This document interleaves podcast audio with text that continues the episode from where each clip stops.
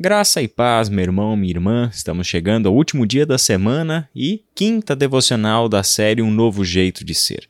Hoje o assunto é Transformados por Jesus Cristo. Vamos ler o texto de Mateus, capítulo 7, do versículo 24 ao 27. Portanto, quem ouve estas minhas palavras e as pratica é como um homem prudente que construiu a sua casa sobre a rocha. Caiu a chuva, transbordaram os rios, sopraram os ventos e deram contra aquela casa, e ela não caiu, porque tinha seus alicerces na rocha. Mas quem ouve estas minhas palavras e não as pratica é como um insensato que construiu a sua casa sobre areia. Caiu a chuva, transbordaram os rios, sopraram os ventos e deram contra aquela casa. E ela caiu, e foi grande a sua queda. Deixa eu te contar uma particularidade sobre mim. Eu adoro cinema. Filmes e séries são coisas assim que fazem parte do meu cotidiano. Dificilmente eu passo um dia sem assistir alguma coisa. É verdade que desde que o meu filho nasceu, assistir um filme de duas horas leva mais ou menos uma semana. Ah, às vezes eu sento para assistir o filme e em 20 minutos eu já estou cochilando e aí já é hora de levantar e ir para a cama, porque geralmente é depois que nós acabamos todo o expediente em casa é que a gente consegue sentar para relaxar e assistir alguma coisa. Mesmo assim, é, eu nunca deixei de consumir aquilo que vem do mundo do cinema. Gosto demais. Gosto também da literatura.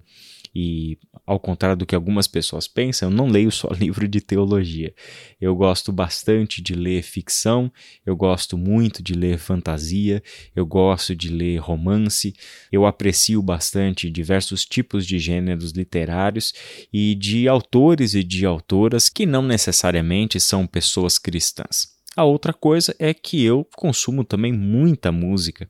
Eu adoro ouvir música, o tempo todo eu estou ouvindo música e hoje eu já sou bastante eclético quanto aos estilos musicais que eu gosto de ouvir. Geralmente, enquanto eu estou trabalhando, eu estou ouvindo música instrumental, gosto de ouvir algumas trilhas sonoras de alguns filmes, enfim, isso sempre fez parte da minha vida. E o que todos esses elementos que fazem parte da minha vida, acredito que com você e talvez não seja tão diferente, o que tudo isso uh, tem em comum?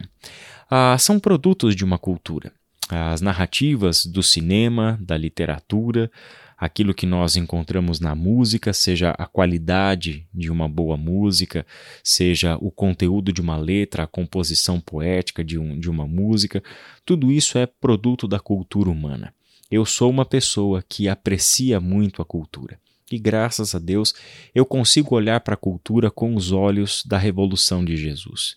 Desde muito cedo eu aprendi a seguir a Jesus Cristo. Desde muito cedo fui encaminhado, primeiramente pelos meus pais e depois pelos mestres e discipuladores que tive na vida, ao caminho do Evangelho. Entendi que a vida tem sentido e esse sentido só pode ser encontrado em Jesus Cristo, nosso Senhor, nosso Salvador e nosso Mestre.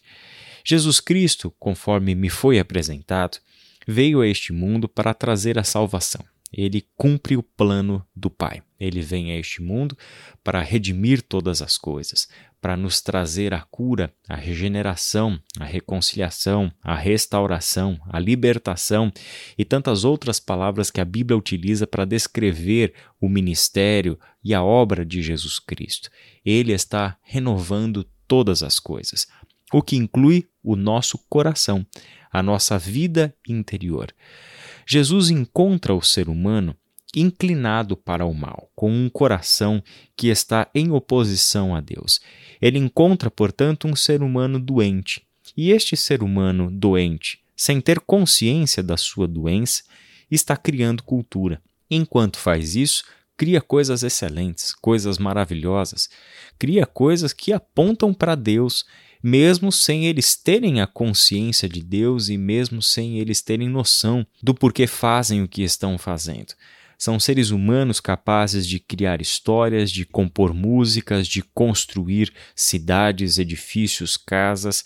São seres humanos capazes de usar todas as habilidades com as quais Deus nos criou para construir coisas maravilhosas que encantam os nossos olhos, que nos elevam, que nos instigam a ser pessoas melhores, que nos instigam a valorizar aspectos simples e cotidianos que muitas vezes negligenciamos por conta de uma propaganda que quer nos fazer acreditar que a vida boa, que as melhores coisas da vida são as coisas que você precisa gastar dinheiro para ter, para adquirir e acumular e assim por diante. O ser humano é capaz de, com coisas simples, que estão dentro dele mesmo e estão dentro de nós, seres humanos, entregando de uma geração a outra geração o conhecimento, a habilidade, a técnica, enfim, todos estes elementos que nos tornam seres criativos, capazes de fazer coisas boas. Com a revolução de Jesus, eu aprendi que nem tudo da cultura precisa ser jogado fora, mas precisamos olhar para todas as coisas com discernimento, sejam seus aspectos religiosos, seus aspectos filosóficos, uh, seus aspectos éticos e os seus aspectos estéticos. Todas as coisas agora podem ser vistas e aquilo que tem de ruim em uma cultura vai ser rejeitado vai ser transformado, vai ser reconciliado com Deus para ser colocado a um bom serviço. E todas as coisas que a cultura já produz como boas, estas são louvadas, essas são é, enriquecidas, essas são acrescidas de um novo valor, de um novo sentido e assim por diante. Por isso, nós não somos aqueles que fogem da cultura. Não somos aqueles que, para viver com Deus, precisam sair das cidades e habitar num deserto para não ter contato com mais nada feito pelas mãos humanas. Somos aqueles que sabem habitar nesse mundo. Que, assim como os primeiros cristãos, sabem desfrutar de uma boa festa, sabem ir a, a casamentos e a celebrar, a cantar, a dançar, a comer, a beber e fazer todas essas coisas com gratidão a Deus são aqueles que podem ir para o cinema, para o teatro, ler um bom livro, passar um tempo de férias em contato com culturas diferentes das nossas, comer coisas que não fazem parte do nosso cotidiano para experimentar aspectos de uma determinada cultura. Todas essas coisas são muito apreciadas pelas pessoas cristãs que, pela própria natureza da sua fé, de estar no mundo para reconciliar pessoas com Deus, estão no mundo em missão, eles precisam ter e devem ter o contato com outras pessoas, com outras culturas, com outras formas de pensar, de sentir, de agir e assim por diante.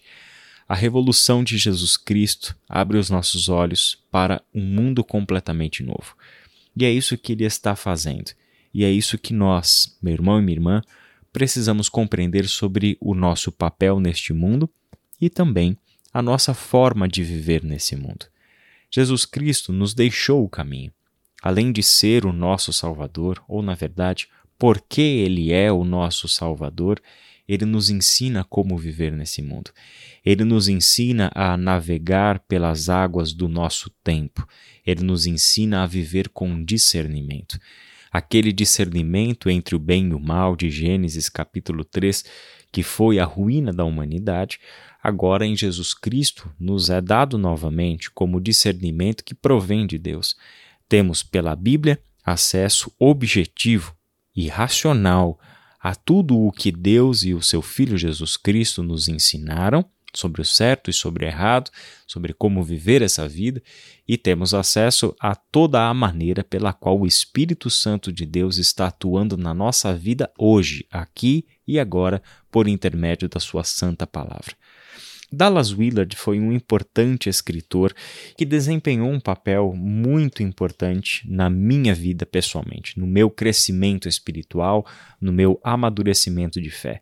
E eu gostaria de deixar com vocês, compartilhando com você, uh, apenas dois parágrafos breves de um de seus livros. O texto se chama A Renovação do Coração.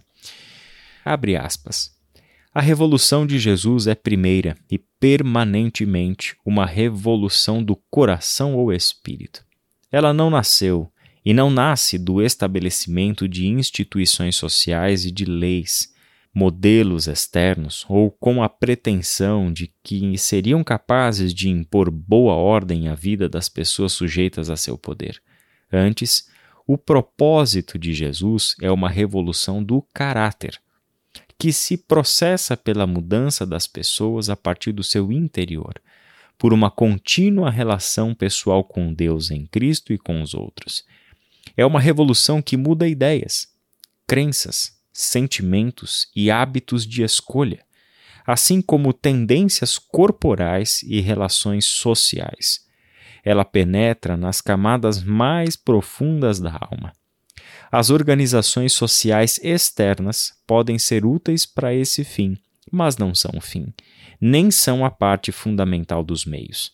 Em contrapartida, a partir das profundezas divinamente renovadas da pessoa, as estruturas sociais serão transformadas de modo natural, de forma que corra a retidão como um rio, a justiça como um ribeiro perene. Amós 5:24. Tais ribeiros não podem fluir por meio de almas corrompidas. Reciprocamente, a pessoa renovada por dentro não cooperará com evidentes ribeiros de injustiça. Ela os barrará ou morrerá tentando. É a única coisa que se pode fazer. Fecha aspas. Todos nós temos uma visão de como as coisas deveriam ser de acordo com a palavra de Deus. Se de fato estamos almejando mudanças nas estruturas éticas, sociais, morais, políticas do nosso tempo, se estamos desejando que as relações mudem, que o entendimento entre as pessoas seja pautado pelo amor, se realmente estamos desejando as coisas no mesmo ritmo, alinhados com a palavra de Deus, precisamos entender que nenhuma transformação ocorrerá se não começar a partir do nosso coração, se não a começar a partir de dentro. Queremos uma reforma na igreja, queremos uma reforma na cidade, queremos reformas na política, queremos reformas nas leis, queremos reformas nas letras das músicas, queremos reformas na qualidade musical que este mundo consome, queremos reformas no mundo do cinema, da literatura, da arte e assim por diante. Mas poucos de nós estão verdadeiramente convencidos e estão fazendo coisas a respeito de uma reforma dentro do nosso próprio coração. Às vezes, tenho visto pessoas desejando reformas como se fossem apenas coisas exteriores, coisas externas, e ainda não entenderam que Deus em Cristo não veio ao mundo nos dar uma nova lei. Ele veio dar ao mundo ele mesmo. Ele veio se entregar a este mundo e com isso estabeleceu um padrão. Ele não envia os seus filhos ao mundo com uma mensagem ele envia os seus filhos ao mundo. Os filhos transformados são a mensagem. Se nós queremos reformas para que as coisas sejam segundo a vontade de Deus, nós precisamos ser os agentes dessa transformação. E não somos capazes de transformar se não somos transformados. Se a mudança que tanto ansiamos não começou no nosso coração. Por isso, meu irmão e minha irmã, Permita que o Senhor trabalhe na gente como comunidade, como Iba Viva, como igreja que está buscando ser como Deus quer que nós sejamos. Uma igreja que está buscando ser fiel à palavra de Deus e exclusivamente à palavra de Deus. Que Deus abençoe o seu final de semana, que Deus continue a conduzir as nossas reflexões e até a próxima.